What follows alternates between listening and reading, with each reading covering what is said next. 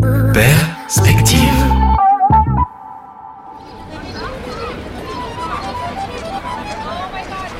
Ben là, on est à Montmartre, euh, avec ma pote Emma de New York. Elle est en vacances ici.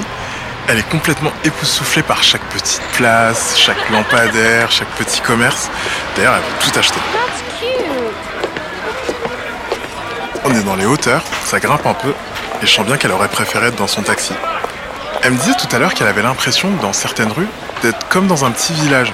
Et elle a trop raison. C'est vraiment cette ambiance qui se dégage du quartier. Pourtant, on est au cœur de Paris. Mais du coup, je me demande, est-ce qu'une vie de village en ville, c'est vraiment possible? Et puis, qu'est-ce qu'on entend au fond par vie de village? Est-ce que c'est un argument touristique? Ou est-ce que c'est quelque chose qui change la vie des habitants? Eh bien, j'ai décidé de mener l'enquête. Vous écoutez Perspective, le podcast qui croise les points de vue pour imaginer la ville de demain.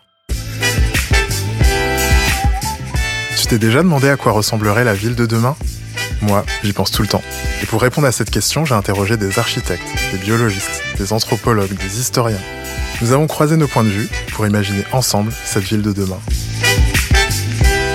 Moi, c'est Alain. Bienvenue dans Perspective. Perspective.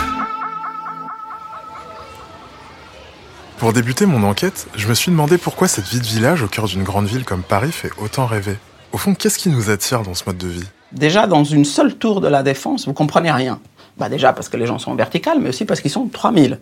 Donc ils dépassent votre capacité cognitive. Vous n'arrivez plus à tenir euh, le qui est qui. Elle, elle s'appelle Sonia Lavadigno. Elle est anthropologue urbaine et je l'avais questionnée dans l'épisode 2 de Perspective sur la place de la nature en ville. Elle est suisse, mais elle était à Paris quelques jours. Elle a bien voulu me recevoir dans l'hôtel où elle a posé ses bagages pour une conférence. Elle m'explique pourquoi on peut parfois se sentir submergé dans une grande ville. La raison principale pour laquelle on veut toujours retrouver la vie de village, c'est qu'en fait, on veut retrouver cette façon relationnelle d'être où c'est les liens entre les gens qui comptent plus que euh, les gens eux-mêmes, si vous voulez. Vous voyez ce que je veux dire? Il faut comprendre ce désir profond, parce que si on n'a pas compris ça, on met dans le village des gens qui sont peu nombreux en nombre, mais qui n'ont pas de relation entre eux, vous n'aurez pas fait de vie de village. La vie de village naît du fait que on peut dire que euh, bah, la boulangère euh, postier, euh, qui lui-même euh, vient rendre visite à Madame euh, Trucmuche. Vous voyez, ça c'est c'est ça le, la, la, question. C'est c'est qui entretient quel lien avec qui. Donc si on arrivait effectivement, et alors je pense que c'est d'ailleurs une des grandes responsabilités aujourd'hui de l'immeuble neuf, de l'immobilier neuf, et donc toute la question, c'est comment on va pouvoir reconvertir les espaces qu'on a déjà construits en espaces relationnels, tous, les bâtiments qu'on a déjà construits en bâtiments relationnels. Ça, c'est mon, mon vrai challenge, on va dire. Ce que Sonia m'explique, c'est que certains quartiers, comme la Défense, nous empêchent de nous sentir proches les uns des autres parce que leur structure ne nous permet pas de comprendre qui y fait quoi.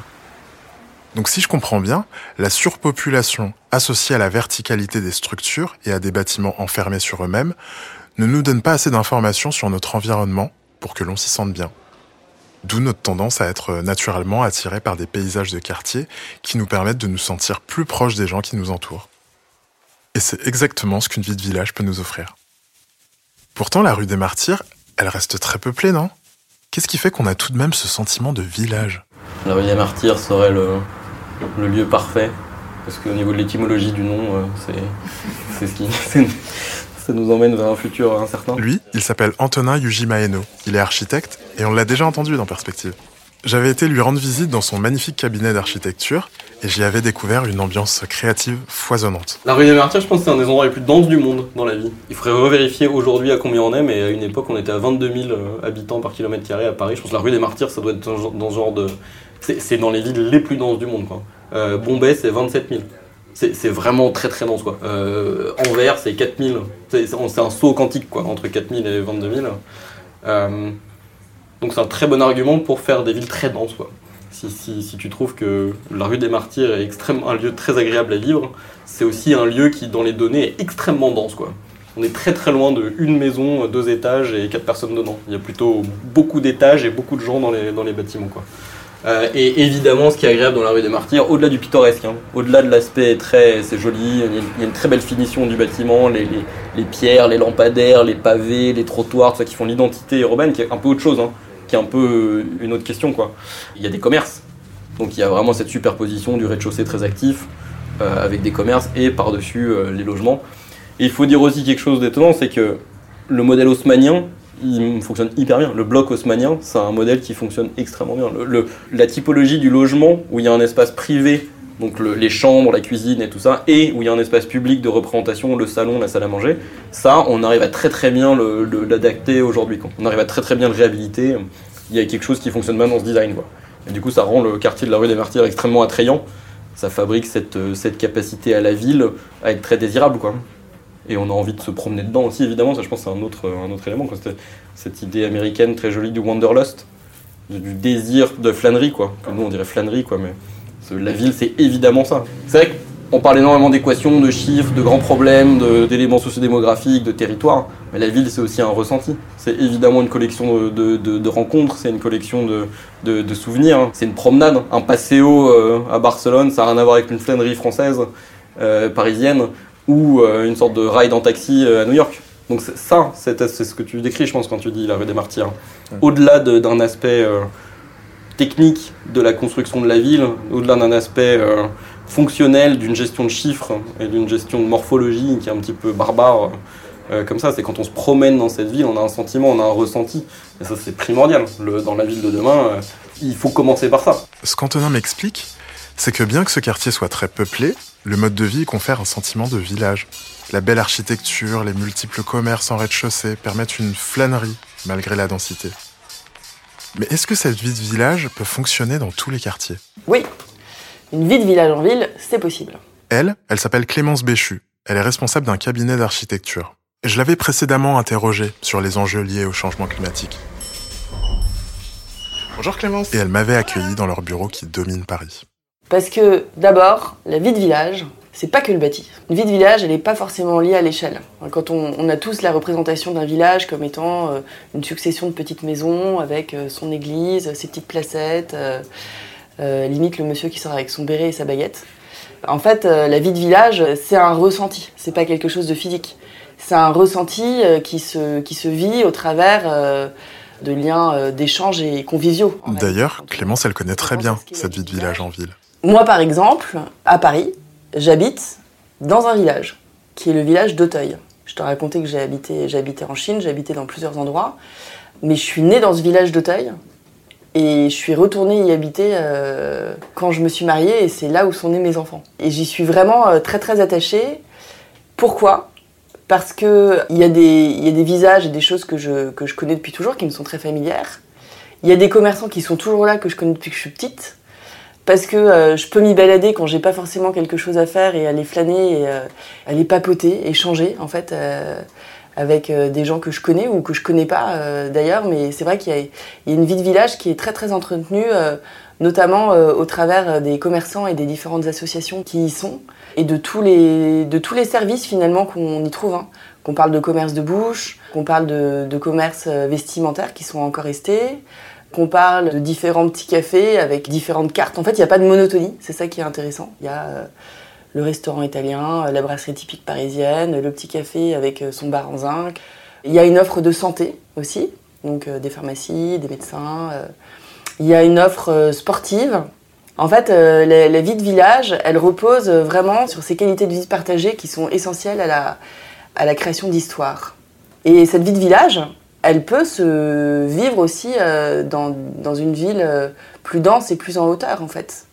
Tant que cette, euh, cette mixité et ces moyens de, de favoriser les liens entre les gens sont, sont tissés aussi. Et quand on a la chance d'habiter dans un quartier vivant et commerçant, ça permet d'éviter les longs déplacements. Tout est à proximité. D'ailleurs, je crois que penser la ville comme ça, ça porte un nom. C'est la ville du quart d'heure. C'est un concept euh, fort et c'est un, fil rouge hyper intéressant à, dérouler parce qu'elle consiste en fait à, se positionner dans une, unité de, de ville, et de lieu dans la ville, où on se dit, dans un quart d'heure, je dois pouvoir réussir à euh, vivre euh, tous les moments de ma vie. Je dois pouvoir euh, vivre chez moi, je dois pouvoir euh, travailler, je dois pouvoir rencontrer mes copains, je dois pouvoir me déplacer pour aller faire mes courses, Je dois pouvoir juste profiter d'être d'être là.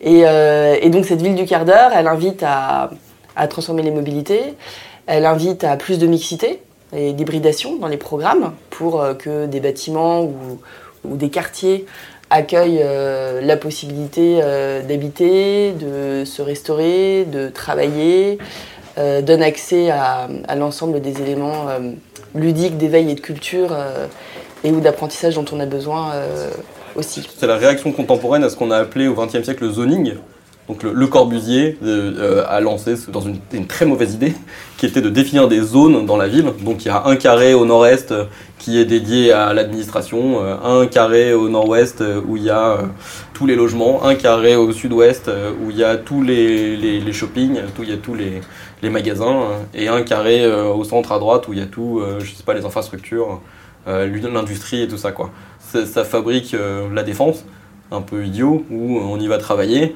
et on repart et la nuit c'est vide.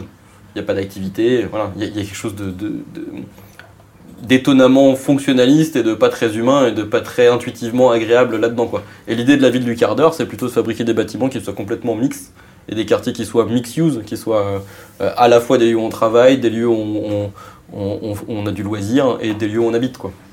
Pourquoi le quart d'heure? C'est parce que tout est accessible en un quart d'heure. Donc, si je résume, la ville du quart d'heure, c'est offrir l'opportunité aux habitants de bénéficier d'un mode de vie qui leur permet de profiter de la ville et de ce qu'elle a à offrir à proximité.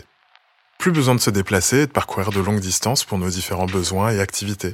Tout est à deux pas, un quart d'heure quoi. Est-ce qu'il y a d'autres avantages à une vie de village au cœur des villes? J'ai posé la question à Dan Sebula. Il a monté sa propre agence de conseil en immobilier serviciel. Et son job, c'est de repenser les espaces et les habitats pour y intégrer du service, des restaurants, des coworking, des salles de sport. En gros, c'est l'expert des nouvelles façons de vivre et d'habiter. Si le quartier était un village, je pense que le bureau de Dan, ce serait le café du coin. Il travaille dans un espace très ouvert, très lumineux, il y a des plantes, des bureaux pour travailler, mais aussi des canapés pour se poser et discuter autour d'un café. Et c'est ce qui m'invite à faire, après m'avoir fait visiter son agence. Le sujet, c'est la proximité. Parce que on en revient à ce qu'on se disait tout à l'heure.